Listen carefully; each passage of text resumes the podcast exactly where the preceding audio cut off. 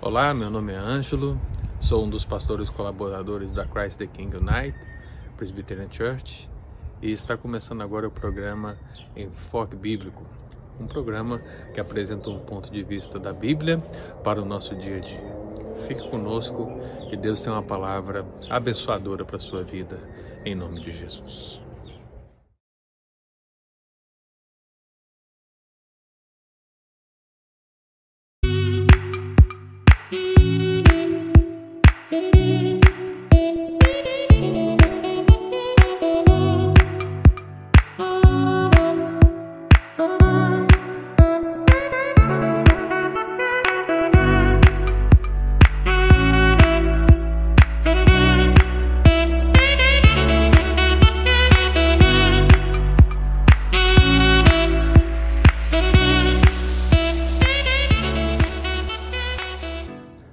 Amados irmãos, hoje eu gostaria de compartilhar um texto da Escritura, um verso curto, mas um verso extremamente abençoador, que se encontra em Jó, no capítulo 6, versículo 14. A palavra do Senhor diz assim: Ao aflito deve o amigo mostrar compaixão, a menos que tenha abandonado o Todo-Poderoso. Ao aflito deve o amigo mostrar compaixão. A palavra de Deus afirma que é amigo mais chegado do que o irmão, Provérbios 18. É nessa relação preciosa que esperamos laços de afeição, simpatia, companheirismo e principalmente dedicação recíproca. O melhor amigo é aquele que cresce ao nosso lado, nos ajuda, sente conosco, fala a verdade, chora junto. Ele ri e ri bastante ao nosso lado e das nossas histórias, principalmente aquelas histórias em comum. Mas, apesar, irmãos, disso ser uma verdade nas nossas vidas, quando olhamos para a Escritura, podemos de fato encontrar um sentimento diferente. E quando pensamos nisso tudo, em todos esses aspectos de amizade, a gente para e pensa: o que podemos ver na palavra de Deus? O que podemos encontrar na Escritura acerca dessas relações de amizade? Parece que o exemplo de Jó pode ser útil para nós nesse momento de pandemia, nesse momento de dificuldade, nesse momento de crise que nós estamos vivendo. Afinal de contas, a história de Jó tem um capítulo assim. A gente conhece o exemplo de Jó. Sabemos que ele era um homem íntegro, que se desviava do mal. Conhecemos a história desse homem de Deus e principalmente conhecemos as suas perdas. O relato bíblico, porém, revela que, ouvindo todo o mal que sobreviera a Jó, os amigos Elifaz, Bildade e Zofar combinaram e foram até ele a fim de consolá-lo e condoer-se com ele. O contexto, o contexto bíblico revela que Elifaz repreendia Jó, exortando que buscasse a Deus. Ao que parece, os demais amigos consentiam com Elifaz.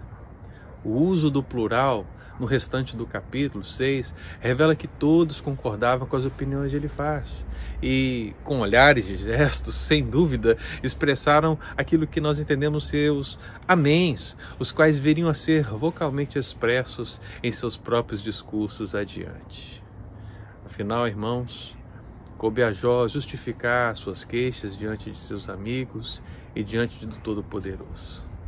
Ele faz, por sua vez, atacar os lamentos de Jó. Agora, Jó ataca a consolação de Elifaz. E é aqui, nesse contexto de total desapontamento, que Jó revela a atitude que se espera do amigo para aquele que está aflito. E eu pergunto para você, meu irmão, como podemos ajudar os amigos aflitos? Como podemos ajudar aqueles que estão em aflição? Eu gostaria que você entendesse isso. Primeiro, entenda o dever de um amigo, a identificação deve o amigo, diz o texto bíblico. A expressão deve o amigo nos mostra a necessidade de nos identificarmos com o próximo, com os nossos amigos, com suas alegrias, com seus sofrimentos. Infelizmente, nenhum dos amigos de Jó identificou-se com aquilo que ele estava passando, física ou emocionalmente. Uma coisa era assentar ao seu lado, outra bem diferente era sentir o que ele estava sentindo.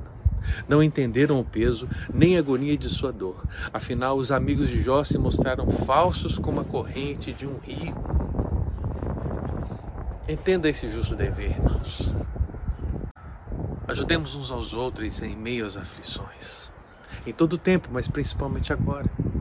Pense em seus amigos, pense naqueles que estão passando algum momento difícil e se identifique. Seja um amigo mais chegado do que o irmão e o abençoe. É tempo de nós aplicarmos esse princípio bíblico à nossa vida. Seja piedoso como amigo. Consideração. O texto bíblico fala de mostrar compaixão. Essa expressão ela nos mostra a necessidade de termos consideração com o próximo, com os nossos amigos, em todos os momentos. A compaixão é como sentir sua dor em meu coração. Ao lermos o capítulo 29 de Jó, percebemos que este era o seu estilo de vida. Afinal, ele procurava ajudar o próximo em todas as suas necessidades, considerando-os em todas as suas privações. Entretanto, não foi assim com os amigos de Jó. Na verdade, o homem de Deus mostra profunda tristeza e desapontamento pela atitude que seus amigos demonstraram em relação a ele. Um homem que se afunda ao peso da aflição deveria contar com a simpatia dos seus amigos. E a Jó foi negada essa simpatia, essa compaixão, essa consideração. Daí, daí o desapontamento. Entenda esse santo propósito, irmão. Sejamos piedosos uns com os outros em meio às aflições. Pense em seus amigos, pense naqueles que estão passando por um momento difícil, se identifique, seja um amigo mais chegado do que o irmão e o abençoe. No final dessa breve reflexão, eu registro o final do verso que diz: A menos que tenha abandonado o temor do Todo-Poderoso. Essa expressão é difícil de ser compreendida, mas vejamos. Jó acha que seus amigos deveriam ter vindo para ajudá-lo em sua hora de necessidade, não serem seus críticos. Para um homem que havia sido afligido por ele, um amigo deveria mostrar piedade, ainda que a miséria desse, ainda que a miséria desse homem o levasse ao extremo de abandonar a Deus. Ao final, aprendemos que há ocasiões em que as palavras das outras pessoas só pioram os nossos problemas. Amigos, irmãos, familiares e conhecidos pecarão contra Deus em suas vidas. Ora, se nós também somos pecadores, cabe-nos sermos mais altruístas e menos críticos. Assim eu termino o enfoque bíblico de hoje com a citação da parte A de Provérbios 27, 10. Não abandones o teu amigo. Deus te abençoe, em nome de Jesus. Eu gostaria de fazer uma oração e pedir ao Senhor que nos desse a oportunidade de ajudar os nossos amigos, de sermos amigos mais chegados que o irmão e de fazermos a diferença na vida de muitos, diferentemente de Elifaz, Bildade e Zofar. Que sejamos amigos de fato em Cristo Jesus, irmãos em Cristo Jesus. Amém.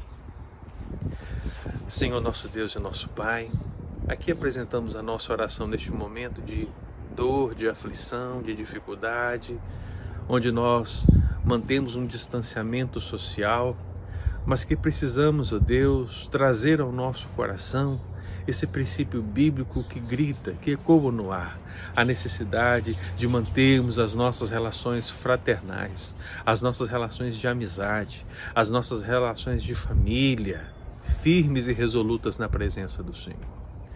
Por isso, meu Pai, eu apresento a vida dos nossos irmãos e irmãs na presença do Senhor e peço que nos ajude, nos dê oportunidade de abençoarmos as vidas que estão ao nosso redor. Nos dê oportunidade de sermos amigos que acudem os amigos que estão aflitos, que acudem suas necessidades. Nos ajude, Senhor, para que sejamos homens e mulheres de Deus acima de tudo, mas que nós possamos abençoar a vida de muitas pessoas em nome de Jesus. Essa é a nossa oração para a glória do teu nome. Amém.